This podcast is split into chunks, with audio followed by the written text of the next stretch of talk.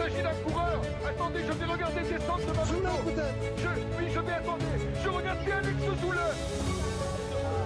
avec l'attaque d'Andy là, c'est Nibali le premier à sauter dans sa roue. Franck Schleck est juste derrière. Et Alberto Contador qui vient de partir. Lance Armstrong, Lance Armstrong est lâché. Lance Armstrong est lâché. dans les milieux cyclistes alors que tout le monde le passe. Bonsoir tout le monde, les commissaires de course pour une nouvelle émission ce soir, une nouvelle rubrique même qu'on va t'appeler le coin Cocorico. Alors tout simplement c'est une émission pour parler des Français et quasi exclusivement des Français. Donc on commence euh, à deux pour la première émission avant sans doute d'être un peu plus. Donc euh, pour ma part c'est Benjamin et avec moi Charles. Bonsoir Charles. Salut Ben, bonsoir à tous. Donc, ben, écoutez, euh, on va faire euh, comme certains dans les carrières Pro Cycling Manager, on va commencer par les Continental et puis on va monter Continental Pro et on va finir par les World Tour euh, pour essayer de traiter le plus possible des performances françaises, qu'elles soient d'ailleurs bonnes ou mauvaises, qui ont lieu en ce début d'année 2019. Alors, avant toute chose, sachez qu'on va très peu parler de l'affaire Pretler. Euh, puisque ce n'est tout simplement pas le, pas le lieu pour ça. On en parlera sans doute plus dimanche. Euh, si on en parle, ce sera sans doute pour parler des performances à venir de la Groupama FDJ. Donc, euh, ceci fait, ben, on va commencer par, euh, par les, équipes continentales françaises. Et euh, ben, pour commencer par une équipe, ça fait quelques années qu'elle est là, hein, c'est la Natura Forever Roubaix Lille Métropole. Charles, une équipe qui est, ben, qui est quand même en difficulté en ce début de saison, puisque les, les, deux meilleures places, c'est Tom Dernis, donc c'est un Belge qui les a faites, il a fait deux top 20. Et sinon, il y a Pierre Barbier qui fait deux top 10 au sprint. C'est le, le frère de Rudy. C'est un bon petit sprinter, mais, mais je ne sais pas s'il a les capacités euh, pour aller briller au-delà d'une étoile de Bessèges, par exemple. Je ne sais pas ce que tu en penses. Ouais, ouais, je pense que ça, ça va être compliqué sur des épreuves un, peu plus importantes. Juste pour refaire l'historique rapidement, on sait, pour ceux qui ne le savent pas, Roubaix était en grosse difficulté l'an passé et la structure a failli s'arrêter. Et du coup, il y a eu une fusion avec Natura Sorever qui, elle, était associée à Sovax, qui donne ce mix un peu de coureurs qui n'était pas forcément chez, chez Roubaix l'an passé. Et ouais, tu l'as dit, Ben, c'est vrai que bah, cette année, ça va être un petit peu compliqué parce qu'à part Pierre Barbier, on, je vois pas vraiment de coureurs. On a Julien Antomarchi peut-être qui peut faire quelques perfs, mais ça restera des places d'honneur.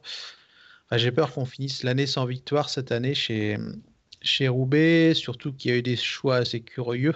Enfin, tu me diras ce que tu en penses, mais. Euh, bah, on peut dire qu'ils ont quand même recruté euh, le, meilleur français d'une épreuve World Tour de l'an passé. Puisqu'il faut savoir que Christophe Masson était euh, avec sa 33e du Tour de Turquie. 40e au Tour de Turquie, 33 c'est son âge. il était le meilleur français, il faut quand même le souligner, mais malheureusement pour le moment ça, ça, ne suit pas. Après, comme tu as dit, en effet, il y a Julien Tomarki qui fait 11e au, Mont-Faron. Euh, c'est une super performance parce qu'en fait, il était échappé lors de l'étape, euh, donc c'était sur le Tour du Haut-Var, il était échappé euh, sur la dernière étape, c'est le dernier escapé de l'échappée, il arrive quand même à tenir un bon moment le groupe des, favoris. pour moi, Julien Tomarki, c'est un des coureurs français les plus sous-estimés. Et je ne m'explique toujours pas parce qu'en plus, il y a quelques saisons, alors là, je ne me suis pas renseigné, hein, ça ne veut pas dire que ça a changé, mais Julien Tomarquis, c'est un des coureurs qui avait l'une des meilleures réputations chez les Français. donc il était chez, chez Marseille avant, il est parti chez Roubaix, alors peut-être il s'y plaît, il a, trouvé, sa vie. Mais je regrette vraiment, maintenant il a 33 ans, qu'il n'ait pas fait une autre carrière, parce que je pense qu'il avait les capacités, on se souvient, je crois que c'était en 2011 où il fait deuxième du Tour du Haut-Var derrière Thomas, Vauclair, c'est... Je, ne comprends pas. Ouais, c'est bizarre. Max nous dit grande gueule euh, sur le chat. C'est possible qu'il y ait quelque chose qui, joue par rapport à ça. Enfin, j'avoue que j'ai pas la réponse, mais c'est vrai que c'est un, bon petit coureur. Et, et pour en revenir à, oui, ce que je voulais dire tout à l'heure, c'est enfin, ça va pas être un coup de gueule parce que c'est pas le but de l'émission ce soir. Le, non, de, se poser un peu tranquillement et, de prendre le temps, mais quand on voit, enfin, pour ceux qui suivent un peu les résultats de la, du calendrier amateur, Jérémy Cabot a déjà gagné deux courses élites, si je ne me trompe pas, quand on voit qu'il n'a pas été prolongé malgré une belle saison 2018, et sans citer de nom, parce que là encore, c'est pas le mm. but du soir. Enfin, il aurait sa place largement dans, dans l'effectif de Roubaix. C'est franchement dommage. Je sais pas ce que tu en penses, Ben. Mais, bah, je, me souviens quand, quand il n'avait pas été prolongé, c'est on n'a pas compris. Et lui-même n'a pas compris non plus. C'était peut-être leur meilleur coureur. Et là, il se fait éjecter. Alors, bien sûr, il y a des problèmes d'argent. Il y a des coureurs qui ramènent des sponsors, donc euh, ils prennent la place d'autres. Mais même dans d'autres équipes d'ailleurs, je, ne comprends pas euh, ce que ce coureur fait chez les amateurs. Après, euh, ce qu'on va espérer pour lui, et ça va permettre une belle transition pour parler de, Saint-Michel Aubert 93, il ne sera pas le premier coureur à pouvoir remonter chez les professionnels après de passer chez les amateurs. Bah, je pense forcément à Julien Loubet, mais également à Johan Payot. Johan Payot, qui est peut-être d'ailleurs euh, le meilleur coureur des, des continentales françaises. Sixième abaissage gêné par la pluie. il est peut-être, Charles, tu me disais tout à l'heure, un peu limité euh, sur, euh, dans sa polyvalence, mais là où il est fort, il est très fort. Ouais, ouais, un, très bon rouleur. On l'avait vu sur un, sur un championnat de France où avec Bruno Armirail, ils avaient un peu créé la, sensation. Mais le problème de Johan Payot, en fait, c'est qu'on en parlait tout à l'heure tous les deux hors antenne, il y a très peu de courses qui lui correspondent en fait. Il faut que ce soit une épreuve par étape où il y a un, cours chrono, que la concurrence soit pas non plus trop élevée et qu'il n'y ait pas trop de montagnes. Donc, enfin, tu te rappelles, on en parlait tout à l'heure, on se disait, ouais, mhm. après Bessèges, c'est quoi? C'est Poitou-Charentes, quoi. Qu'au final, ça donne peut-être le circuit de la Sarthe, parce que des fois, il y, a, des chronos. Mais je crois qu'ils ont supprimé le, chrono, mais je ne suis pas sûr. Enfin, j'ai pas regardé. Moi non plus. Mais ça risque d'être compliqué pour Robert parce qu'on est un peu dans le même cas de figure que, que Roubaix. En plus, on n'a pas vraiment de sprinter. Donc, du coup, aller truster une victoire cette année, ça va être dur. Je pense que de manière générale, de façon, ça va être dur pour les Contis cette année. Ben, tout à fait. Et d'ailleurs, euh, en parlant de, sprinter, euh, pour, euh, pour Saint-Michel, c'est Romain Fayou, 34 ans, ça a quand même été un nom pendant quelques années du cyclisme français. Hein. C'était la, génération après les Jimmy Casper, les Jean-Patrick Nazon. On était content d'avoir un sprinter qui faisait top 5, top 10 sur le Tour de France. Et c'est malheureusement plus ça depuis un, deux ans. Là, cette année, j'ai regardé un peu ses résultats quand je préparais l'émission. Romain Feillu, c'est 123e euh, autour de la Provence avec sa meilleure place d'étape 118e. Abandon sur la classique d'Ardèche et la Drôme classique. Bon, ça, c'était des épreuves qui n'étaient pas pour lui de toute façon. Euh, mais c'est quand même. Euh, mais je crois qu'il sprinte plus, non Si je me trompe pas, je crois qu'il se contente d'un. Enfin, qu'il se contente entre guillemets d'un rôle de capitaine de route, non Enfin, plus Ouais, c'est ça. Bon, après, il avait fait troisième du Grand Prix de la ville de Peranchi. Bon, c'est une 1.2 l'an dernier. Mais bon, ça rapporte toujours des points à l'équipe. À l'étoile de Bessèges l'an dernier, il fait huitième d'une étape. Après, oui, je pense que c'est devenu une, pardon, un, capitaine de route. Le problème avec ces équipes, et c'est également pour ça que ça va être dur, comme tu le rappelais, c'est qu'ils sont très peu. Hein, c'est 10, 11 coureurs.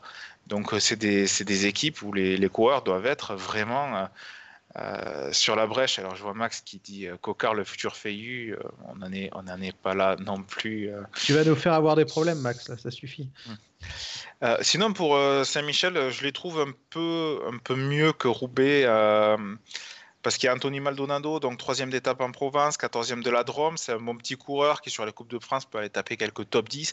Il y a Kevin Lecump qui, qui fait dixième en Drôme. On le sait, Kevin euh, c'est un coureur qui, euh, quand c'est pour les punchers, euh, peut tirer son, son, épingle du jeu. Alors, on parle pour, pour un niveau Coupe de France. Il a gagné les boucles de l'Aune l'an dernier. Euh, c'est quand même pas rien. Euh, mais c'est une équipe, le Tour du double cinquième l'an dernier aussi. Mais euh, on rappelle, c'est une équipe continentale, c'est pas une équipe continentale pro. c'est un bon coureur pour cette équipe. par contre, je suis un peu déçu du début de saison de Flavien Morellet, qui a fait une saison, une fin de saison l'an dernier un peu intéressante et qui malheureusement ne confirme pas. Ouais, j'ai l'impression que Flavien Morlaix, enfin, tu, connais le profil un peu mieux que moi, mais il est un peu, tu sais, comme, comme pas mal de ces coureurs qui font une sorte une très belle saison amateur, mais la confirmation, elle est souvent très compliquée une fois que tu passes dans la catégorie au-dessus, et j'ai l'impression que c'est le cas pour lui. C'est possible, euh, et, ça me fait revenir sur Anton Marquis.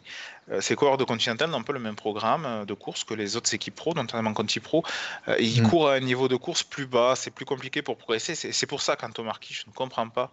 parce que ce qu'il fait, on l'a vu, hein, jouer la gagne sur le championnat de France, alors qu'il a un programme de course pas terrible, mmh. qu'il soit si fort. Non, puis tu vois, on va avoir l'occasion d'en parler tout à l'heure, mais enfin pour moi, il y, a une question qui se pose cette année encore plus que les années précédentes, c'est est-ce que les Conti, au final, ne souffrent pas énormément de cette grosse densité qu'on a en Conti Pro? Dans le sens, enfin, tu sais, le vivier, il n'est pas énorme, enfin, il est, il est, très bon le vivier en France, mais il n'est pas non plus infini. Et du coup, enfin, plus tu augmentes le nombre de Conti Pro françaises, plus c'est dur forcément à l'échelon d'en dessous parce que tu n'as pas ces mecs qui euh, pourraient performer. Quoi. Et du coup, ils finissent en Conti Pro et, c'est plus compliqué. Quoi. Tout à fait. Alors je vois Théo qui dit euh, généralement les mecs de Conti très forts qui ne montent pas. Justement, comme je disais tout à l'heure, euh, je crois qu'il n'était pas, pas encore connecté. Thomas a une très bonne réputation sur le plan du dopage, je veux dire. oui, puis il n'y a, pas de souci pour Payot, il a pas de souci pour mm. Payot non plus, je crois. Bah, Payot, c'est le fait que sa première carrière donc euh, chez Marseille, il faisait pas le métier, quoi, et ça, a peut-être refroidi les, euh, les équipes. Par contre, il y a une troisième équipe continentale, et ça beaucoup l'oublie depuis cette année, c'est la Groupama FDJ qui a, euh, qui a tout simplement une équipe continentale avec des jeunes Français et des jeunes Italiens. Il y a également un Anglais, un Estonien, un Luxembourgeois, et ils sont encadrés par Morgan Kneski. Alors, on va pas trop parler de cette équipe tout simplement parce qu'elle n'a pas encore fait de course euh, professionnelle, de course UCI. Euh, comprendre UCI, c'est à partir des points 2. Euh, ils vont... Il n'a pas empêché de briller d'ailleurs. Tout à fait. il y a le Tour de Normandie qui va être très intéressant pour eux, mais comme tu dis Charles, sur le, sur le calendrier amateur français, bon, ils se baladent. Hein. le seul résultat UCI dont on peut parler, c'est, alors je voudrais pas écorcher son nom, c'est Simon Gugliemi euh, qui est un Français euh, qui a fait le tour du Rwanda avec, l'équipe de, France, Espoir. Euh, donc, bon, il fait deux top 10. Après, la, fin, c'était sur les premières étapes. Après, il a eu un peu mal, un peu plus de mal sur les étapes suivantes. Mais bon, voilà. Ah mais Max le dit d'ailleurs. Tiens, je, vois le message à l'instant. c'est vrai qu'on, enfin, c'est pas le sujet du jour, mais un petit message quand même pour Manfredi, le, le coureur italien qui est qui est en grosse difficulté, qui avait été victime d'un très grave accident de la route. On espère avoir à un moment des nouvelles rassurantes le concernant. Tout à fait. Pour finir sur les continentales, ben on, va, faire un rapide tour d'horizon des quelques performances des Français qui, sont dans des équipes continentales non françaises.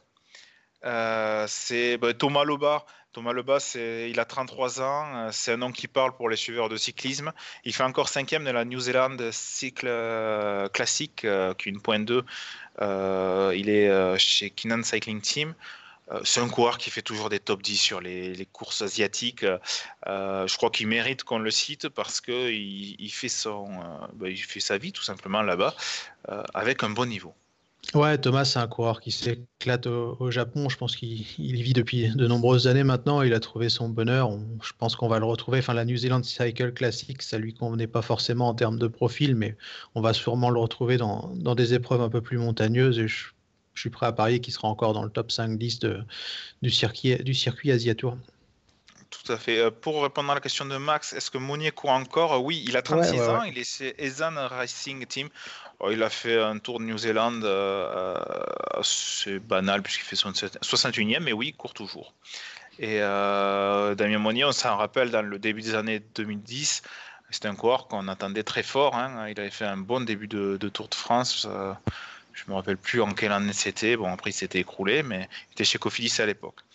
Ensuite, ben, euh, je vais rapidement parler euh, de deux coureurs euh, qui ont pas encore couru. alors moi, je, m'y intéresse, c'est Nathan De Pitt et Rémi, alors je sais plus son nom, Capron. c'est des coureurs de 18 ans, donc on va pas attendre de résultats cette année. Hein, n'est pas Remco Evenepoel qui veut. mais toujours est-il, il y a un autre coureur de 18 ans. Alors là non plus, on va pas trop en parler parce qu'il va y avoir une émission sur cette équipe qui va venir, c'est Gauthier Navarro euh, qui court, qui, commence à faire sa place, euh, à finir dans le peloton chez Interpro. Mais euh, il y a un autre coureur dont on voulait parler, Charles, et je te laisse, je te laisse en parler chez Interpro. Et je ne t'entends plus, Charles. Pardon, j'avais, j'avais coupé mon micro. j'allais dire qu'on a été quelques-uns à suivre le, Tour du Rwanda et, les performances d'Adrien Guillonnet, qui a été vachement euh, offensif durant cette semaine africaine. Il, a multiplié les échappées. Il a été 4 ou 5 fois, si je ne me trompe pas. Il finit 14e du général. Donc, une belle découverte. Benjamin, je crois que tu ne le suivais pas trop avant et tu me disais il y a quelques jours que tu avais été assez impressionné. Ah ben c'est un coureur que je vais suivre cette saison. Donc il fait 4 top 10 d'étapes au Rwanda hein, sur des étapes qui n'étaient pas faciles. Donc il a 25 ans, il est né au pro. Euh, euh, donc je le connaissais pas du tout, mais je suis allé me renseigner forcément. Je suis allé regarder les, fiches. Je vois qu'il fait troisième du Tour d'Alsace, euh, quatrième du Tour d'Alsace l'an dernier, cinquième du, du, Gévaudan. C'est des courses très difficiles niveau parcours avec une forte opposition. Donc attention à ces coureurs qui, passent un peu sous les radars des équipes qui se retrouvent pas dire une, une, dans des destinations exotiques, mais je pense que ce coureur euh, qui n'a pas encore trop fait le métier parce qu'il était dans ses études, si je ne me trompe pas, euh, peut, vraiment, euh, peut vraiment surprendre. D'ailleurs, Adrien nous a prévu un, récit de son tour du Rwanda qui, qui sera publié sur Vélo Club dans, dans, quelques jours ou quelques semaines. D'accord. Et enfin, je terminerai donc pour, le, pour les continentales non pro sur la septième place du, sur le trophée au Palma d'un coureur on connaît le nom de famille, euh, ça va rappeler euh, de bons souvenirs aux, fans du cyclisme des années 90. C'est pas forcément le cyclisme qu'il faut trop prendre un modèle, mais euh, par rapport aux, suiveurs de notre âge, ben, c'est comme ça qu'on a appris à l'aimer. C'est le fils de Frédéric Moncassin, Maxence Moncassin. Donc septième trophée au Palma. il est chez Amore Vita. Un, un, premier top 10. J'espère vraiment pour lui que ça va lui ouvrir quelques résultats également euh, qu'on ne va pas dire ah il est pro seulement parce que c'est mon cassin. Parce que ça serait dommage. Ouais, ça serait dommage. tu vois, pour être honnête, j'étais surpris de le, voir arriver chez, Amor et Vita. J'avais quelques doutes sur des trucs qui n'étaient pas du tout fondés d'ailleurs. Ça sert à rien que je les évoque forcément. Mais ouais, une, belle surprise sur le voir euh, sur le top 10 d'une épreuve du Challenge de Mayor. Franchement, chapeau. Quoi.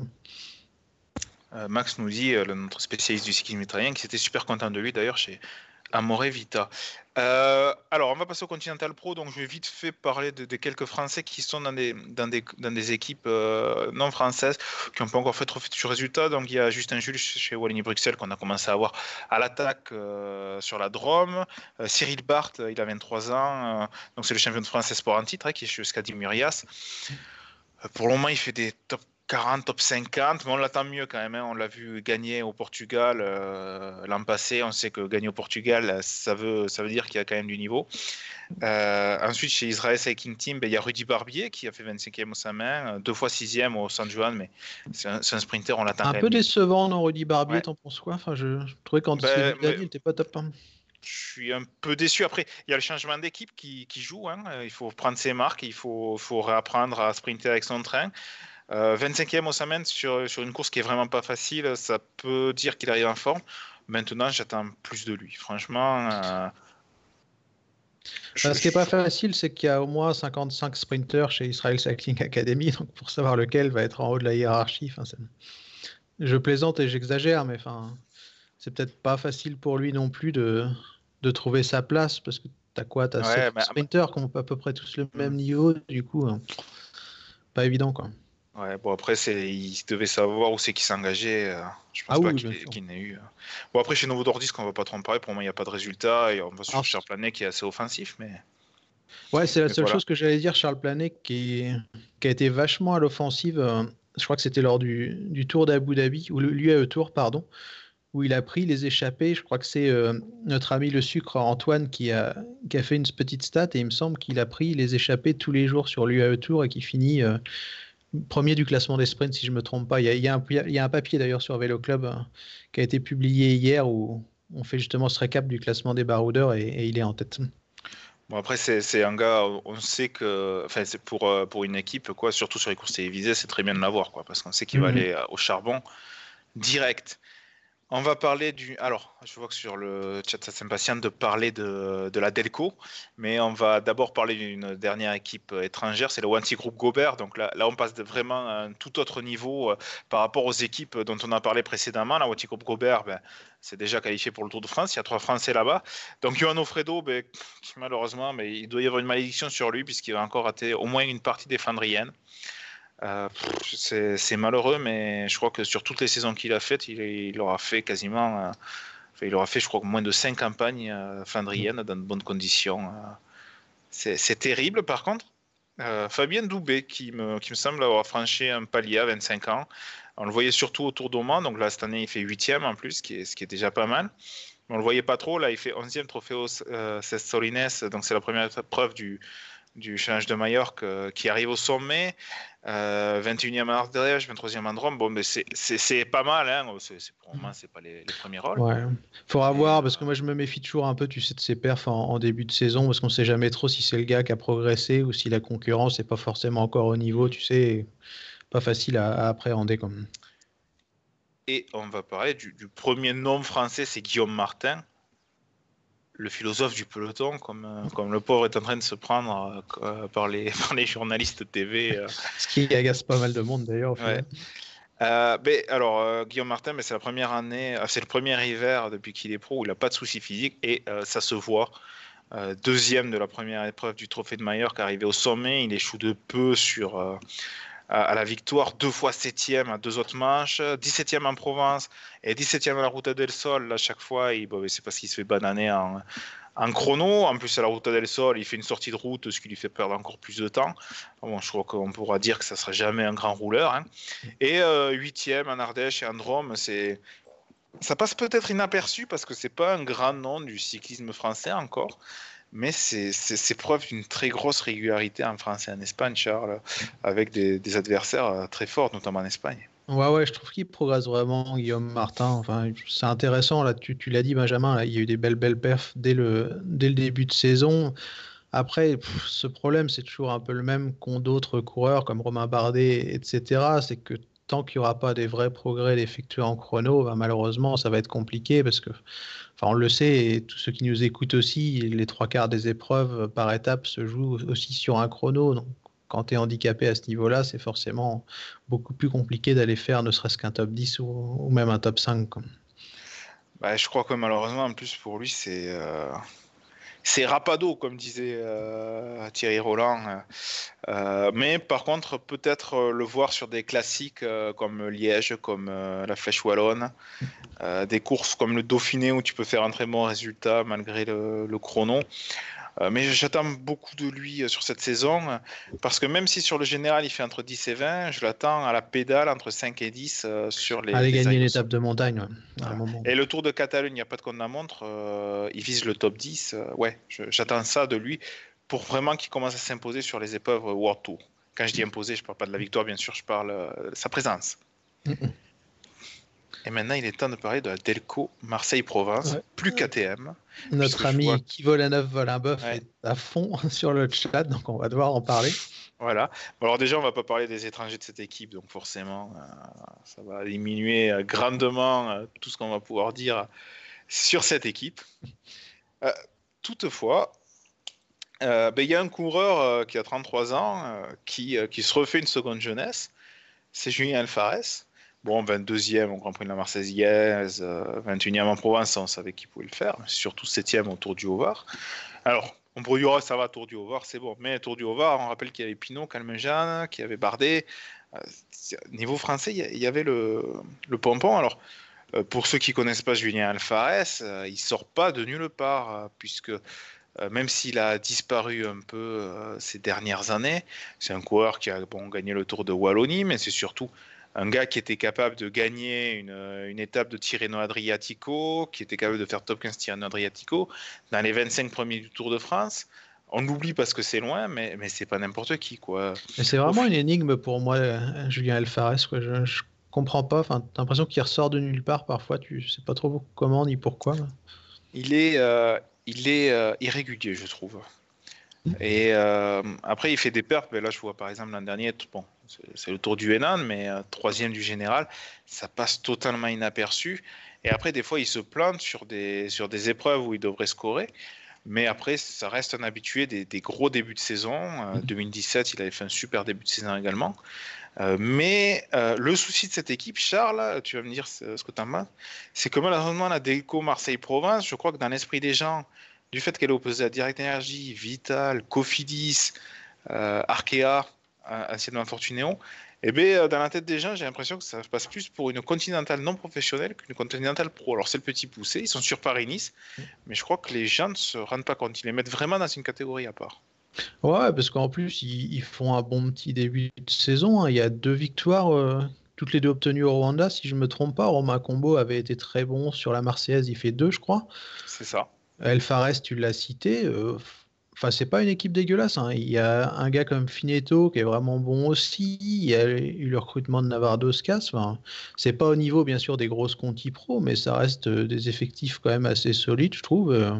C'est une belle petite équipe qui mériterait d'être un peu plus médiatisée, je trouve. Après, peut-être qu'eux non plus ne font pas euh, ce qu'il faut pour être médiatisés, parce qu'on a l'impression que la communication est, loin d'être celle de d'autres équipes, par exemple. Mais c'est dommage, parce qu'ils mériteraient au moins une fois, tu vois, pour moi, d'avoir leur chance sur le tour.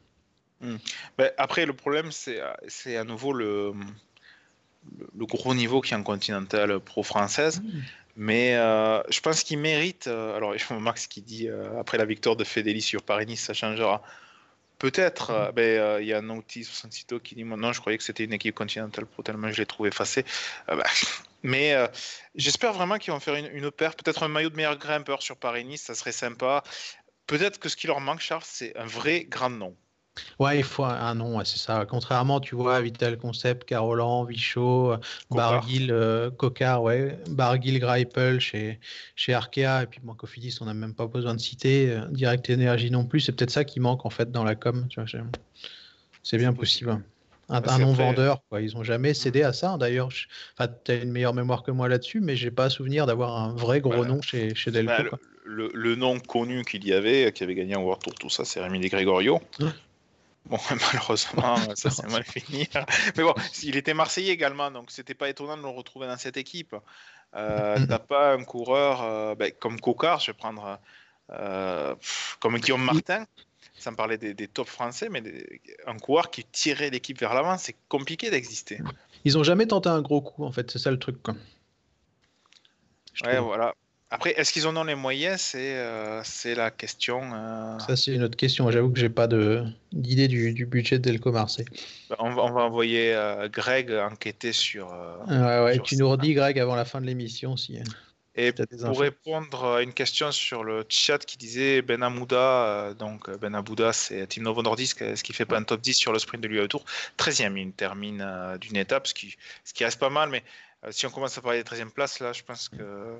Un bon petit sprinter, Mendy Benamouda, mais ouais, c'est pareil, c'est compliqué. Quoi. Il y a, enfin, ils ont forcément pas les mêmes armes que les autres pour, pour lutter face à un gros peloton pro, malheureusement. Attends, euh, Dernier point sur eux. Romain Combo, euh, donc deuxième, comme tu as dit, de Grand Prix Mercedes. Attention, c'est un coureur qui fait pas mal de top 20, donc un second rideau, euh, qui est très intéressant. Maintenant, parlons donc des plus grosses euh, équipes Conti Pro françaises. Bah, on va commencer par Vital Concept. Et Vital Concept, avant de parler des résultats, bah, les, pauvres, ils sont accablés par la malchance. Pierre Roland euh, qui, euh, qui arrive en forme, ben, qui va être absent de longues semaines, alors que la sélection pour Tour de France va arriver. Joanne Lebon, arrêté plusieurs mois également suite à une opération, c'est quand même deux noms de l'équipe qui vont manquer. C'est une équipe qui a déjà trois victoires. Donc Brian Cocard, une victoire, il fait deuxième sur une étape de Mans. Charles, on est d'accord, c'est pas suffisant pour Brian Cocard, même si il a très peu non, il a fait que deux courses par étape puisqu'il a fait de la piste, mais pour moi, c'est non. Bah, c'est dur quoi, pour Brian Cocard. On, sent qu'il n'a pas réussi à, franchir ce palier euh, de vainqueur d'étape du, Tour de France. Il a toujours manqué quelque chose. Enfin, tu as l'impression qu'il s'en est jamais remis, en fait, Brian Cocard, de, cette désillusion. De... C'était sur les champs, non Ou, Non, c'était c'était pas à Limoges, je crois. Enfin, ça quittait de, quelques, de quelques, centimètres, hein. millimètres ou centimètres, je ne sais plus. Mais après, euh, en fait, quoi, c'est c'est peut-être euh, sa, faute dans le sens. Théo dit, euh, on a l'impression qu'il régresse. Ben oui, c'est peut-être le fait qu'en Conti Pro, ben, euh, il n'a pas un calendrier de course suffisant. Peut-être qu'il devrait courir plus en World Tour. Mais après, c'est lui qui a, choisi d'aller courir dans l'équipe de, son grand pote Jérôme Pinot. Et ça, ça on ne peut pas le reprocher à l'homme. Mais aux coureurs qui vont progresser, ben, peut-être qu'il a raté le coche simplement. Ah oui, je pense qu'il y a eu une erreur de fait. Après, on nous dira qu'on ne sait pas, mais euh, je pense moi qu'il y a eu une erreur de fait par rapport au choix sportif. Encore une fois, bon après c'est pas le but de l'émission de ce soir, mais quand tu es demandé par Quickstep et que tu choisis Vital Concept, ben, forcément, à un moment après, faut pas trop s'étonner. Enfin, je sais pas ce que tu en penses, Ben, mais. Bah, il y, a ça, et puis je me souviens, il y a quelques années, il y a 2-3 ans, il avait dit qu'il avait opté pour un nouveau style d'entraînement. Euh, je crois qu'il voulait s'axer sur tout. Enfin, je sais plus qu'est-ce qu'il avait changé, mais à partir de là, ça marchait bien, euh, et, au final, ça, ça a pu marcher. pour moi, c'est du gâchis, Brian Cocard, par rapport à ses un premières peu, c'est dommage, quoi. mais sa carrière n'est pas finie. Mais pour passer à une autre équipe, j'espère qu'il n'arrivera pas la même chose à, Warren Barguil, par exemple. Tu vois que ce passage en Conti Pro en tant que leader unique, plus ou moins, enfin, soit pas une erreur. C'est possible. Alors, je, termine juste sur euh, Vital Concept pour signaler quand même les, deux, les deux victoires de Lorenzo Manzin et la deuxième place euh, au général de la Tropicale. Donc, c'est la Tropicale, mais c'est face à Greppel et, euh, et Bonif... Attends, je ne me rappelle plus le sprinter de Direct Energy. Euh, aide-moi Charles, c'est euh, Bonifacio. Bonifacio. J'étais plus sûr.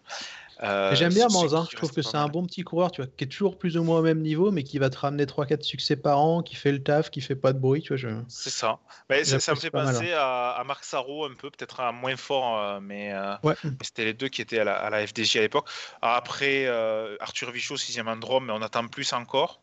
Hein, Arthur Vichot, bon, mais c'est la victoire. Mais Arthur Vichot, tu vois, c'est pareil. J'ai l'impression que le passage en Conti Pro, c'était peut-être pas forcément le meilleur choix. Enfin, à l'heure actuelle, en tout cas, avec les résultats, on voit que c'est peut-être compliqué. Je l'avais dit dans une autre émission, donc je vais pas trop le répéter là.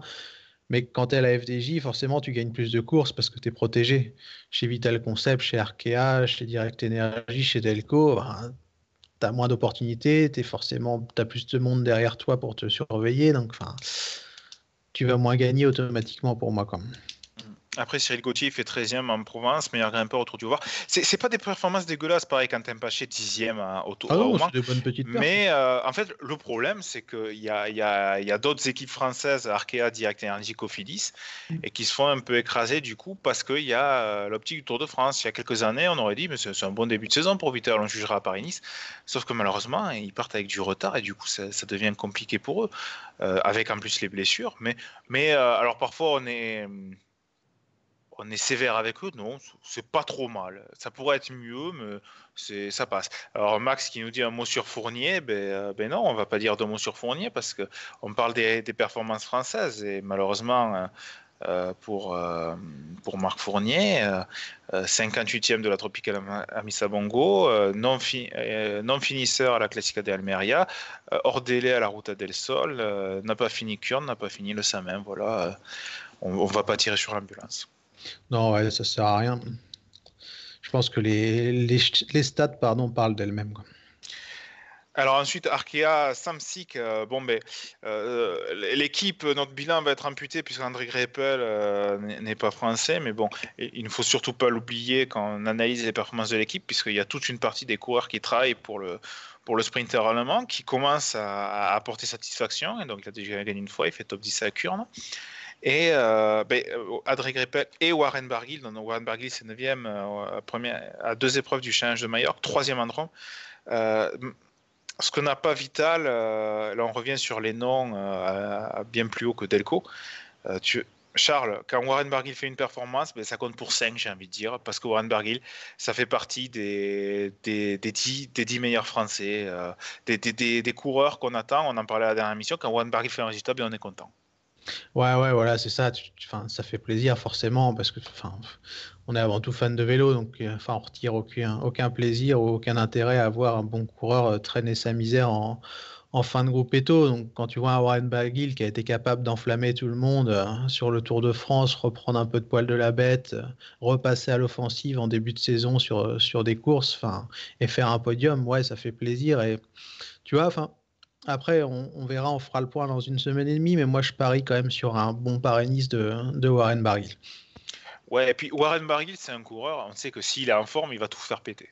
C'est un coureur offensif, c'est magnifique. Euh, je vois Feu qui dit euh, Greppel pour les classiques, c'était pas si idiot finalement. Mais tout à fait, tout à fait. Euh, je fais le parallèle avec Vital parce que pour moi, c'est deux équipes qui, qui, qui, si on enlève les gros noms de, Arkea, boxent dans la même cour.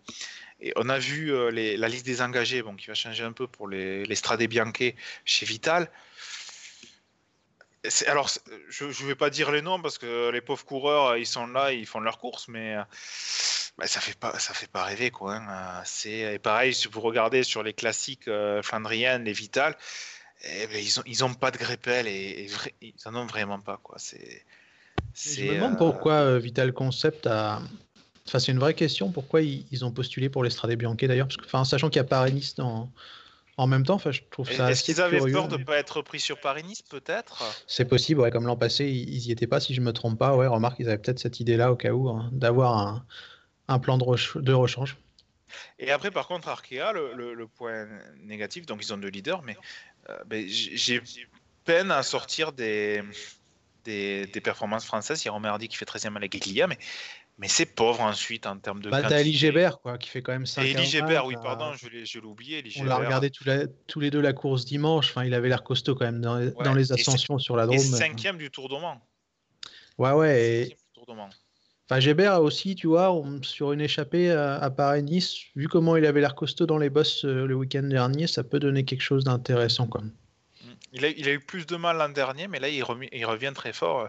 Euh, en 2017, euh, on rappelle quand même que c'est second Tour du Limousin, sixième du Tour du Gévaudan. c'est un coureur qui avait également marqué le Tour de France parce qu'il est offensif, c'était le plus jeune coureur. Donc voilà, pour ma part, j'attends de voir Jérémy Maison s'il va confirmer ses progrès de, l'an passé, puisque Jérémy Maison, c'est un très bon grimpeur français chez les amateurs, chez les espoirs, autour de l'avenir, Ronde de Lizard, tout ça. Et puis il a eu beaucoup d'années à prendre le rythme des pros. Et l'an dernier, il a commencé à bien fonctionner. Donc j'attends vraiment mieux de lui. Et puis on passe à Direct Energy. Donc Direct Energy, ben, à nouveau, on va pas parler du leader Terpstra puisqu'il n'est pas français, mais mais euh, dis donc, euh, je sais pas si tu as vu le Samin, mais voir Pichot, Turgis, euh, Petit Godin faire exploser complètement le peloton à la, à la Deckening Quick Step, ah, ça fait plaisir. Hein. Il y avait sur le topic, sur le forum de la Energy, les, les fans de l'équipe, je pense à Crocoboy notamment, qui commençaient à être en panique suite au premier week-end flandrien sur le niveau de l'équipe, et je pense qu'ils ont été rassurés. Ouais, ouais, c'est vrai que ça a fait plaisir quand tu as vu le dernier accéléré, c'était Damien Godin euh, qui met tout le monde dans, le vent et, qui crée des bordures en, accélérant, en accélérant comme un malade. Ouais, c'était assez plaisant. Quoi. mais ce qui m'a plu aussi, c'est que non seulement ils ont tenté un coup de force, mais en plus, ce coup de force a réussi parce que Terpstra derrière a réussi à faire le jump. Donc, du coup, tactiquement, enfin, c'est pas juste beau à l'image comme parfois tu peux le voir sur certains trucs. C'est beau et ça a marché. Quoi. Certes, Terpstra n'a pas gagné, mais il a fait le jump et il a joué la victoire derrière. Quoi. Et c'est une des seules équipes françaises qui est capable de faire ça sur les Flandriennes. Je pense que Groupama n'est pas capable de faire ça. Peut-être AG2R pour, euh, pour Naesen et encore.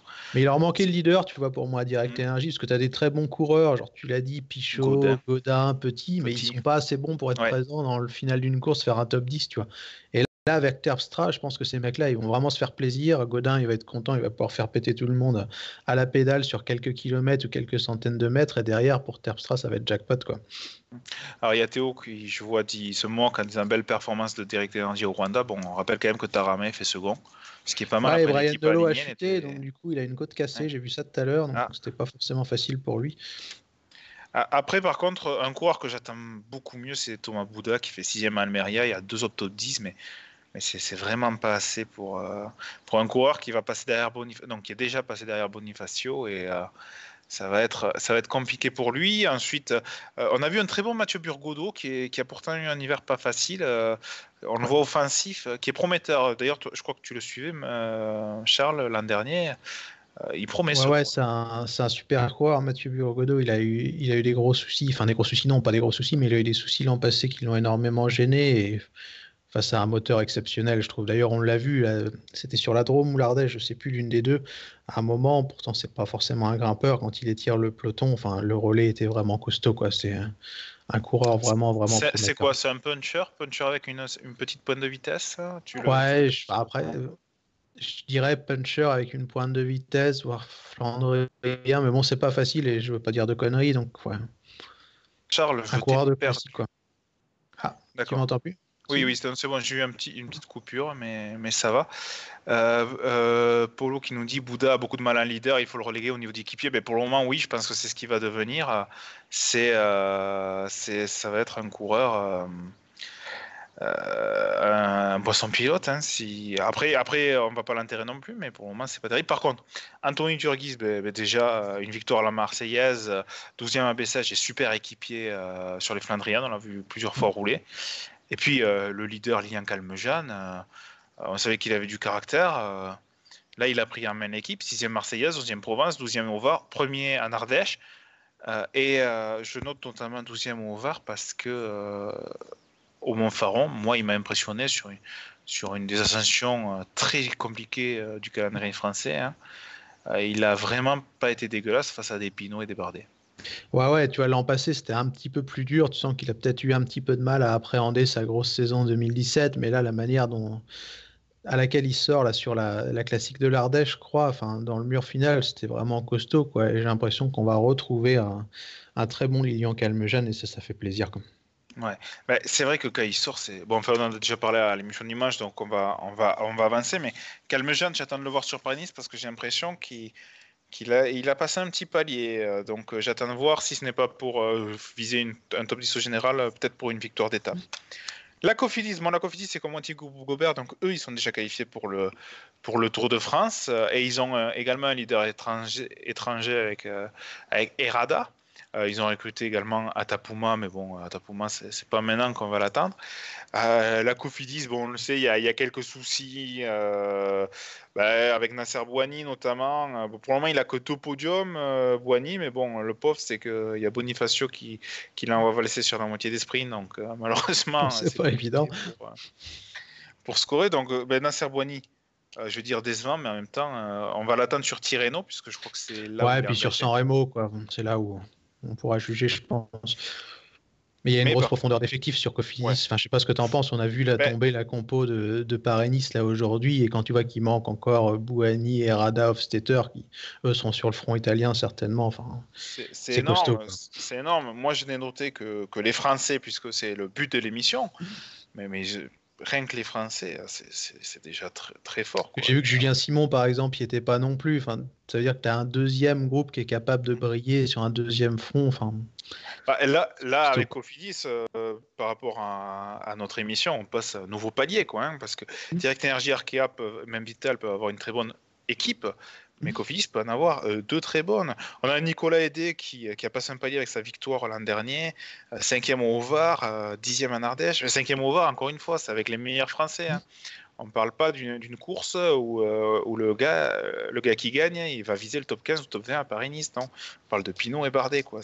Ouais, puis tu as un Mathias Le Tournier qui s'est montré aussi. Enfin, Il y a un bon effectif. Hein. Franchement, pour moi, ça vaut, tu vois, euh, des équipes un peu plus faibles de World Tour, type Dimension Nata, euh, Katyusha, tu vois. Enfin, ah, mais, clairement, parce que. D'ailleurs, au classement UCI, ils sont devant Katyusha et Dimension Nata, si je ne me trompe pas. Ce qui, fait rire, parce que sur le forum, alors on a Psionix qui est notre expert, qui, fait partie du fan club de, Cofidis et qui était alarmiste comme pas possible sur Cofidis. Bon, euh, d'un point de vue extérieur, il n'y a pas de souci. il y a, Hofstetter, troisième entre Faux-Palma, onzième à Kurn. Alors, mm. c'est pas, pas un top 10, donc on le voit moins, mais Hofstetter, c'est un super coureur. Il y a Christophe Laporte, deux victoires plus le général Abessège. Euh, il revient parce qu'il était malade, 31e au Newsblatt, où il n'a jamais performé. Mais Christophe Laporte, ça, ça, va, ça va porter l'équipe, quoi. C'est, c'est énorme. Anthony Perez, c'est un coureur qui n'est pas du début de saison. Il a fait déjà trois top 20, il était quasiment top 10. Il a une énorme attaque dans la Drôme qui met sur orbite Villermoz, malheureusement qui n'est pas de son équipe. C'est très bien. Et on ne parle pas encore de, de Errada, euh, tout ça. Euh, ouais, puis Nasser n'est pas encore à fond. Donc, euh, ouais, ouais, enfin, rassurons Pionix, pardon. Enfin, on est loin des périodes de vache maigre. Hein, qui va faire une très belle saison. Hein. Je pense qu'au moment de faire les comptes, ce sera quand même assez impressionnant pour une Conti Pro. Ouais. Rémi qui dit qu'il faut faire attention, c'est que le début de saison, oui, mais c'est ça suit, ça suit la saison précédente. Christophe Laporte, c'est énorme ce qu'il a fait la saison précédente. Il a passé trois paliers. Anthony Perez aussi. Je rappelle qu'il y a deux ans, euh, il explose euh, Greg Van Avermaet sur une, une, arrivée en côte. Quoi. tu peux pas, tu peux pas l'oublier. Mais c'est là où il faut tirer un coup de chapeau à Cédric Vasseur quand même, parce qu'il a su remettre l'équipe sur des rails. Enfin, Franchement, bravo. Je sais qu'il a ses détracteurs, mais vu l'état de l'équipe au moment où il est arrivé, euh, ce qu'il a réussi à en faire un an après, c'est quand même euh, bravo quoi. Max qui nous dit les déceptions, c'est les jeunes avec euh, tous et la fée. Et c'est vrai que la fée, ben, j'ai regardé, malheureusement, c'est quasiment que des abandons. Ben, la fée, Max, il trollait Marc Fournier tout à l'heure sur le chat, mais la fée, 4 courses, 4 DNF. Hein. Ouais, ouais, et ça, ça m'inquiète parce qu'en plus, je le suis, c'est un, un, coureur euh, que, que j'ai découvert chez les amateurs en 2017, quoi. Hein. quand il fait 14e du Tour de l'Ain au milieu des pros, 9e du Tour de Savoie, champion de France Espoir, 7e Grand Prix, alors je ne sais pas comment ça se prononce, je crois que c'est le Grand Prix de l'après, prise Spa, quoi.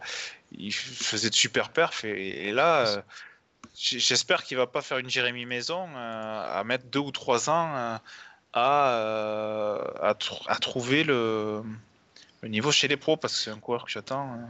Ouais, c'est surprenant, Victor l'a fait. Ça part mal. Enfin, sincèrement, tu vois, je commence à. J'espère me tromper, mais ça part pas dans le sens où, où ça devrait. Quoi. Enfin... Ouais. Après, après, il a jamais performé euh, sur, les, euh, sur les débuts de saison. C'est peut-être, là je suis en train de regarder, il n'y a aucune de ses performances qui, qui est avant avril.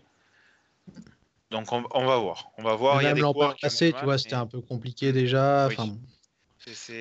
J'espère vraiment que ça va pas être. Euh, J'ai peur que ça fasse un Jérémy Maison. Après, Jérémy Maison, là, il, refait surface. Mais bon, il y a des équipes qui ne laissent pas la chance de, de, plusieurs années.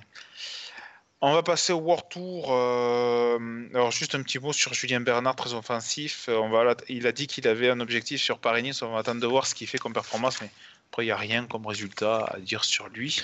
Non, non, bah, il a une chance, Julien Bernard, c'est que Richie ne sera pas au départ, donc du coup, il n'y a pas de leader et il aura certainement plus d'opportunités d'aller dans les échappées, jouer la gagne. Quoi. Voilà. Après, ben, on va parler ben, du premier très grand nom français, puisqu'on va, on va parler de la Descending Quick Step. Donc Rémi Cavagna, tout d'abord, euh, troisième contre la Monde Provence, c'est la seule performance notable qu'il a fait. Euh, pas, pas terrible. Euh, merci pour les compliments, euh, Noctis 66 Dog. Florian Sénéchal, bon, ben, eh, sixième à Kurn et victoire au Samin. Ça y est, le déclic, il n'avait jamais gagné. On a vu la joie de sa compagne d'ailleurs sur la ligne d'arrivée.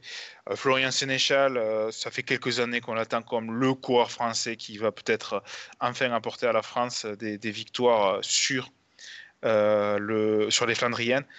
Euh, c'est peut-être euh, les promesses d'une campagne flandrienne exceptionnelle. Euh, ouais, surtout qu'il y aura une place à prendre parce qu'avec le départ de Terpstra, il y, aura, a forcément moins de monde. Donc, tu vois, on va retrouver Lampard, on va retrouver Gilbert. Derrière, tu as des mecs comme Sénéchal. Donc, quand on sait que des fois, c'est les troisième ou quatrième larrons qui arrivent à gagner grâce à ce collectif Quick-Step qui est impressionnant sur les classiques, quoi. Florian Sénéchal. Enfin, tu as regardé la course aussi hier, Ben, et pour moi, tu vois, sur le dernier secteur pavé, il est plus costaud que Terpstra. Oui, mais d'ailleurs, je crois qu'il décroche un peu euh, mm-hmm. quelques, quelques, quelques mètres, quoi. Et puis au sprint, bon, il éclate tout le monde, quoi. C'est, ça ah montre la fraîcheur qu'il a. Bon, on savait qu'il avait la pointe de vitesse pour gagner, mais, mais il, est, il est facile, quoi. Donc, euh, on attend de voir, mais très prometteur. Et bon, bien sûr, euh, de Snake Quick Step, c'est euh, Monsieur Julian Alaphilippe, deux victoires, deuxième du Tour de San Juan, une victoire, une deuxième place, maillot vert, septième général du Tour de Colombie. Bon, ben, Julien Alaphilippe, il revient pour l'Estrade Bianche. Euh, c'est euh, un de, du top 4, top 5 français. Euh, là encore, on attend, une, euh, ben, on attend tout simplement qu'il gagne un monument, donc Liège-Bastogne-Liège pour moi. Ouais, et puis tu sens que Julien Alaphilippe, les deux grosses victoires l'an passé, Flèche Wallonne et, et comment, s'appelle la, la, Classica, plus le, Tour de France, ça lui a fait passer un cap mental et maintenant il est serein. Enfin, on a regardé tous les deux euh, San et, et la Colombie. Enfin, jamais il y a d'inquiétude. Il y va, il est tranquille. Enfin, il a passé un cap là-dessus et je pense que ça va enchaîner. Enfin, et ça va être impressionnant cette année. Quoi. Enfin, Bon, c'est pas l'objet de l'émission encore une fois, mais ce monument il va le claquer. Enfin, j'en suis persuadé quoi. C'est ça. On va, on va pas, on va pas parler de, du début de saison à la Philippe, hein, mm. mais ce qu'on peut dire, c'est qu'on a, on attend. Mais déjà des samedis. Hein. quoi. Ouais, des samedis.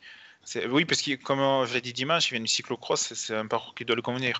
Euh, nous deux, alors désolé pour ton pseudo, mais Noodle Snood euh, qui dit que Sénéchal a du caractère du temps de il me semble qu'il se faisait une fois par an. Paris-Roubaix, cela en intégralité. C'est un amoureux de Paris-Roubaix. Hein. Si, on doit l'attendre sur une ouais. Flandrienne, Florent Sénéchal. Et comme euh, Noisette nous le dit, c'est vrai qu'il va vite au sprint, donc ça pourrait amener Quickstep à jouer sa carte plus souvent que d'autres euh, s'il y a une assurance de succès par rapport à ça, quand même. Tout à fait. Bon, mais on va passer maintenant, euh, puisqu'on approche de la fin de l'émission, au The World Tour française en commençant par G2R. Bah, G2R, déjà, ils ont un leur leader qui est, qui est sur le flanc. Mmh. C'est Pierre Latour qui a eu des soucis au dos déjà et bah, qui, s'est pété le poignet, euh, qui s'est pété pas le poignet, pardon, qui s'est pété le coude. Donc, euh, bah, on espère qu'il sera frais. Euh. J'ai peur que ce soit une saison compliquée pour Pierre Latour. C'est dommage, hein, parce que tu sens que là aussi, il avait franchi un cap l'an passé, troisième du Tour de Catalogne, si je me trompe pas. C'est ça. Mais non, moi, après, après, on sait qu'il y a des coureurs qui qui sont pas bons, qui, qui peuvent pas être là en début de saison, qui, qui peuvent avoir une énorme fraîcheur. C'est tout le mal que je lui souhaite parce que c'est un coureur hargneux qui qui ben c'est peut-être le coureur français. Euh, euh, montagne plus qu'on en monte qui est le plus polyvalent donc ah oui clairement on attend on espère qu'il qui va bien revenir. Alors, AG2R, euh, ben, ils ont peut-être. Première victoire ce week-end d'ailleurs Première victoire ce week-end avec Alexis Viramos, mais je vais commencer par parler des jeunes, fait des, ou des moins jeunes, mais, mais on va dire équipe B, c'est pas très gentil ce qu'on dit, mais François Bidard, 9e de Legeglia. François Bidard, c'est un gars qui fait dans les 40 premiers d'un Giro, hein, ça, ça, veut dire que ça monte.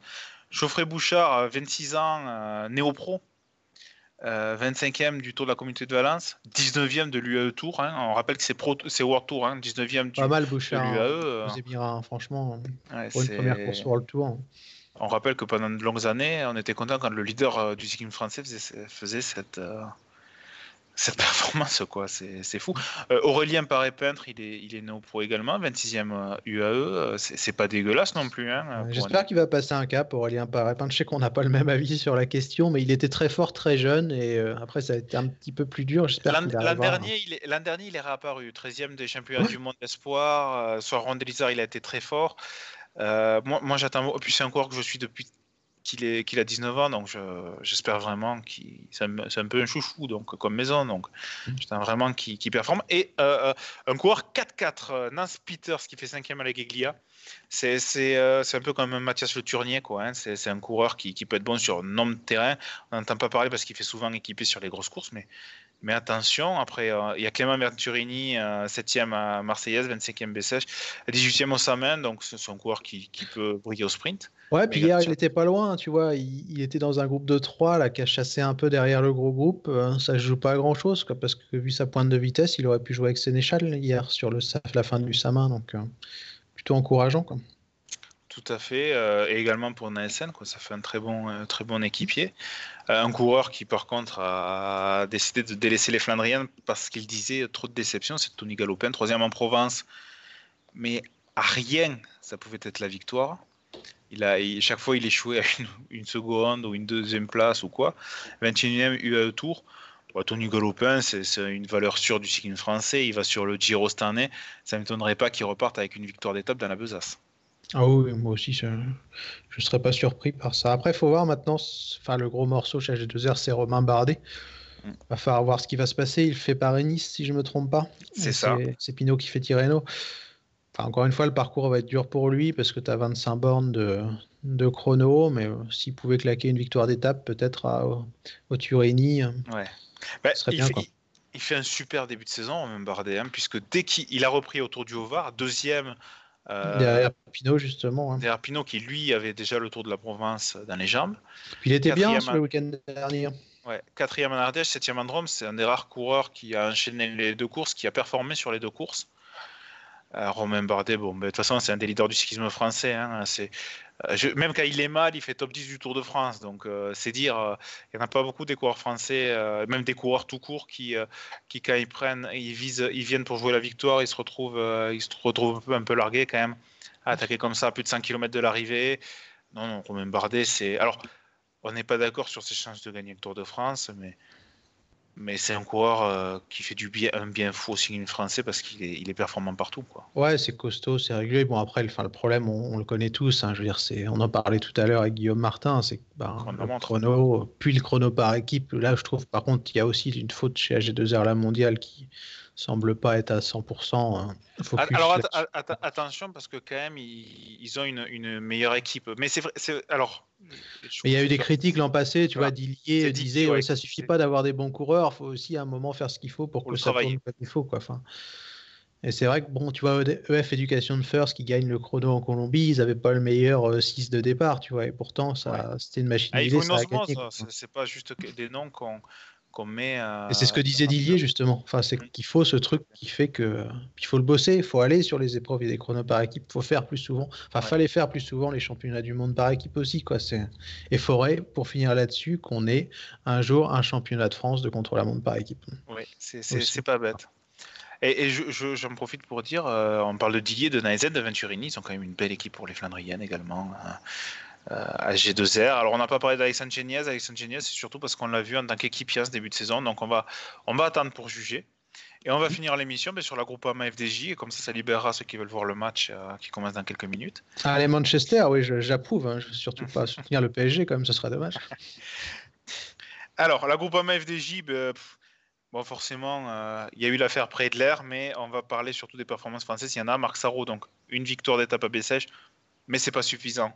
Euh, Benjamin Thomas, euh, deux fois septième en province, il a fait que sept épreuves sur route, il fait deuxième de l'Omnium. Alors, je vous conseille d'aller lire chez les voisins de Direct Vélo son interview, parce que l'Omnium, il fait deuxième, mais quand on lit comment ça s'est passé, lui aussi, je pense qu'il est en train de monter en puissance. attention à lui Arnaud démarre deux fois deuxième en Algarve, puis malade. Bon, ben, il n'y a rien à dire, Charles, hein, sur, euh, sur Arnaud Desmar. Malheureusement, c'est le leader du sprint français, mais pour le moment. Hein.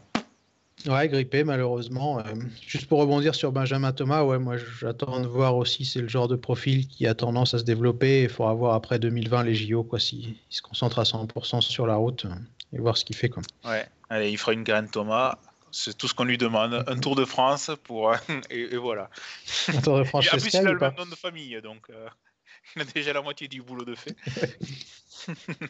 non, alors plus sérieusement, mais quand je faisais le, bilan des performances françaises du début de saison, je te disais, Charles, qu'un Rudy Mollard, euh, top 5 en Provence, 9e du haut ça passe inaperçu. C'est fou.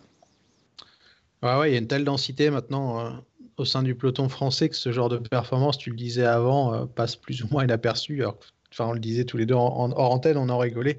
Il y a dix ans, on aurait été émerveillé euh, par ce genre de perf. Quoi. Enfin, c'est bon signe hein, et c'est plutôt une bonne chose pour nous. Mais on voit que le niveau a vraiment évolué. Quoi. Ouais, c'est super. Et alors, avant de parler des, des deux gros leaders, euh, Pinot et Godu, hein, parce que je mets Godu en leader avec ce qu'il a fait au, à l'UAE, c'est magnifique. Mais il y a un coureur sur lequel je veux revenir. Ah, tu crois beaucoup en, celui-là. Hein tu crois beaucoup en celui-là. Ah, ben, alors, euh, quand on préparait l'émission de dimanche dernier, avant l'émission, je disais que pour moi, dans 2-3 ans, il sera dans les, dans les 5 meilleurs Français. C'est Valentin Madouas. Euh, Valentin Madouas, je savais que ça serait un coureur très fort depuis les Stradé Bianchi de l'an dernier, vous pouvez repartir, je crois, sur la première émission qu'on avait faite euh, euh, l'an dernier, même si on avait coupé une partie. alors je sais pas si c'était dit, mais depuis ces Stradé Bianchi où il fait 20e après l'échappée, je me dis mais ça va être un crack, un truc monstrueux quoi. Il fait 8e et meilleur jeune à Bessèges, pose et il ne revient qu'à l'Ardèche et il fait deuxième à l'Ardèche, deuxième à la Drôme. C'est euh, incroyable. Ce coureur, euh, l'an dernier, la groupe Amal, il a fait très peu de courses montagneuses. Euh, donc on ne peut pas trop le juger sur la montagne. Mais il fait la route d'Occitanie. Vous savez que je suis beaucoup la route d'Occitanie. Il fait huitième au général, sans avoir préparé plus que ça. C'est énorme. en 2017, autour de l'avenir, il est 15e. 16e autour du Savoie-Mont-Blanc, c'est 8e à la ronde de l'Isère, c'est les épreuves montagneuses chez les espoirs. On sait que chez les espoirs, chez les pros, les coureurs peuvent évoluer différemment. Vous regardez les performances de Valentin Madouas. Mais je voudrais le voir sur les Flandriennes, moi, Madouas. Mais on peut, je pense qu'on peut le voir partout. D'ailleurs, en parlant des Flandriennes, il y a Calmejane qui va les faire. Euh, j'attends, j'attends beaucoup parce que je pense que ça peut lui, lui convenir. Mais l'an dernier, euh, Madouas, je pense qu'il peut, je pense qu'il peut y être sur les Flandriennes. Il fait 12e à Montréal. Bon, c'est plus. Alors, pas euh, sur Roubaix, hein, mais sur des Flandriennes. moi, je pense que si, je pense que sur, sur, Roubaix, il peut faire quelque chose. Quand tu vois qu'il a la puissance de faire 5e de Paris-Tour après avoir gagné Paris-Bourg en néo-pro. Si, je pense. Un, un E3 ou un truc comme ça. Enfin, des courses comme ça. Ou l'Amstel. Hein. Mm. L'Amstel, non, mais je pense qu'il peut briller partout. C'est vraiment le, coureur le plus polyvalent qu'on ait eu euh, avec Julien Alaphilippe. Parce que Julien Alaphilippe, euh, il marche en contre la montre, il marche en montagne, il marche en, sprint, il marche en, punch. Mais euh, non, Valentin Madouas, vraiment, si, je devais mettre une pièce sur un coureur très jeune, c'est sur Valentin Madouas. Ce que je mettrais, c'est. C'est, il m'impressionne en fait de course en course, ce, coureur. Et d'ailleurs, il sera le leader de sa formation sur Paris-Nice. Euh, je pense qu'un top 15 est à sa portée. Euh, c'est sa deuxième année pro, hein, euh, donc un top 15, c'est très bien. Et on en vient à un deuxième coureur, David Godu, qui m'impressionne moins parce que David Godu, ben, depuis, depuis qu'il est amateur, avec sa, avec ses, performances physiques. On attendait sixième en province, troisième du Tour UAE. Là, on retombe un peu sur ce qu'on disait l'émission de dimanche, mais qu'est-ce que ça promet, Charles? Ouais, ouais, on, va pas trop s'attarder là-dessus, parce que c'est vrai que tu l'as dit, on en a parlé dimanche, mais ce genre de perf sur une course qui lui convenait pour moi pas forcément, c'est plutôt encourageant et il va falloir voir ce qu'il va donner sur la suite. Je sais pas quelles sont les, les idées de la, de la FDJ par rapport à lui. Est-ce qu'on va lui donner des libertés sur la Volta, par exemple, dès cette année? Je suis vraiment curieux de voir ce que ça va donner et j'attends ouais, avec impatience euh, de voir jusqu'où il peut aller. Parce que l'an passé, tu vois, j'avais trouvé qu'il avait un peu stagné après une très bonne première année et tout, tiens, c'est bizarre, finalement, c'était peut-être pas le crack qu'on attendait. Et je, je, me suis aperçu, tu vois, bah, tout d'abord sur le Tour de la Provence que c'était pas mal, et ensuite sur l'UAE que finalement je, je m'étais trompé, je pense, sur lui, et que c'était peut-être une année difficile à encaisser, 2018, un peu comme Calmejade, où à un moment mmh. tu montes, tu montes, et puis hop, t'as un palier, Mais, tu un truc, et hop, tu, fin, tu, tu repasses. Ouais, il avait, il avait quand même recommencé à marcher en fin d'année. Euh, sur les classiques, enfin, les semi-classiques italiennes, Memorial Marco Pantani, et puis il a fait un gros travail pour Pinot à Milan-Turin. Milan-Turin, ouais. Où il tombe d'ailleurs avec, je sais, avec euh, Lopez peut-être, je crois. Mais c'était euh, dévoué pour son leader jusqu'au bout. Jusqu'au bout. Et par contre, tu vois, sur David Godu, je pense que je le verrai cette année sur le Tour de France accompagner Pinot et avoir des responsabilités sur le Giro ou le Tour de France selon le programme de Pinot l'année suivante. Je le verrais vraiment, j'aimerais le voir sur, en tant que lieutenant sur tout un tour de trois semaines, là, à faire tout péter, et ensuite le voir leader, euh, parce qu'il est jeune quand même. Mais j'espère qu'on le verra au moins sur une course, genre un tour de Suisse, tu vois, cette année, avec des en leader. Enfin, le Dauphiné. Ouais, ouais, ouais. ouais une grosse course quand même, voir le tour d'une semaine euh, montagneuse. Quoi. Surtout que le Tour de Suisse, je crois, j'ai vu les profils il n'y a pas longtemps. Hein. Cette année, l'édition s'annonce très montagneuse. Enfin, si Pinot choisit le Dauphiné, ça pourrait être cool de voir Godu en leader. Quoi. Et on termine l'émission par Thibaut Pinot. Euh, bah, Thibaut Pinot, euh, super début de saison, hein, quatrième en province. Mhm. On disait, ah, ils n'arrivent pas à gagner les, les groupes AMA, tout ça. Alors, ils courent d'une façon euh, skyesque, on va dire, hein, euh, mais bon, pour le moment, ça fonctionne. victoire en haut du Faron, superbe. Le tour du Hover dans la, dans la poche, 12e dans l'Ardèche en travaillant pour Valentin Madouas. Et en fait, tout irait bien pour Thibaut Pinot s'il avait pas eu cette affaire près de l'air. On sait que Thibaut Pinot, c'est quelqu'un qui marche beaucoup au mental et, et ça fait un peu peur. Ouais, ouais, d'ailleurs, on vous encourage, euh, pour ceux qui peuvent, à aller sur le site de l'équipe et, lire l'interview de Thibaut Pinot. Je trouve qu'elle est assez criante de sincérité. autant je sais que certains ont du mal avec certains témoignages euh, d'après euh, sortie de l'affaire près de l'air, mais autant je crois que enfin, le témoignage de Thibaut Pinot fait vraiment l'unanimité. On sent un coureur sincère, blessé, et qui cherche des réponses. Et sa cote de, sa cote de sympathie pardon, est encore augmentée. Enfin bref, pour en revenir aux sportifs, parce qu'on a dit que c'était pas forcément le but du jeu de parler de, de cette affaire de dopage. Euh, Thibaut Pinot, on parlait de cap tout à l'heure. Enfin, comme Alaf, tu, tu sens que ce, ce Tour de Lombardie, il a fait quelque chose mentalement. Et même le Giro, je dirais. Même le, Giro. Fait d'avoir tout perdu comme ça, d'avoir passé des moments compliqués, je pense que dans sa tête, ça a été dur. À un moment, il a dû se dire qu'il était vraiment au fond du trou. Et ouais, revenir si fort, gagner le Lombardie. Là, tu te dis qu'il y a un truc à faire encore cette année. D'ailleurs, il revient et gagne le Hovar. Enfin, c'est, c'est assez impressionnant. Et cette année, il va falloir voir. J'espère qu'il n'aura pas de difficulté la première semaine sur le tour, parce que c'est toujours ce qu'on craint un peu avec Thibaut Pinot, si jamais il y a des problèmes de placement, s'il y a des bordures, des cassures, etc. Mais ouais, voir pour une fois un Thibaut Pinot à fond sur le tour, moi, j'attends ça et je l'espère. Quoi.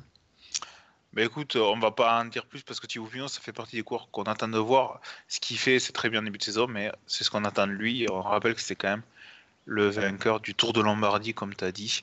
Euh, on espère que ça va pas trop lui coûter mentalement euh, ce qui se passe en ce moment, mais on lui fait confiance. Pardon, pardon, moi, je t'ai coupé. Non, je disais, euh, c'est un. Bah, je sais plus ce que je voulais dire, mais euh, vu que Manchester vient de marquer contre Paris, ce qui veut dire qu'on va bientôt arrêter l'émission, il disait que sur son interview, il, il, manque plus que euh, Paris perd 3-0, puisque c'est un supporter du Paris Saint-Germain, pour qu'il soit, complètement euh, au fond du tournoi. Mais j'espère. Mais en fait, c'est très simple. Hein. Thibaut, il, physiquement, on savait ce qu'il valait. par contre, psychologiquement, il passe des paliers. On va voir si, comment il digère cette affaire.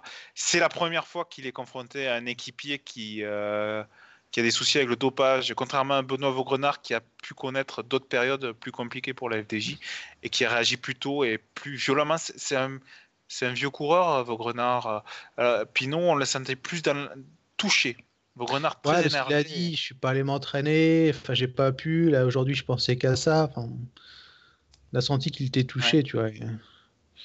Donc, mais, c'est bien, c'est bon signe de voir des réactions comme ça, je trouve. Oui, euh, quand je suis d'accord, moi, Thibaut Pinot, euh, j'y crois, j'y crois vraiment à sa propreté, ce qui fera peut-être rire certains. Euh, pour moi, c'est un coureur qu'on met dans la catégorie des Moncoutiers, quoi. Ah oui, et puis bon, après, de toute façon, il y a des gens qui doutent de tous les ah. coureurs, et ces gens-là, des fois, tu te demandes aussi pourquoi ils, suivent le vélo si tous les coureurs sont pourris et dopés. Enfin, à un moment, il faut être cohérent avec soi-même aussi. Quoi. Mais, je vais terminer sur ça. Si Thibaut Pinot un jour est convaincu de dopage, je tomberai de très très haut.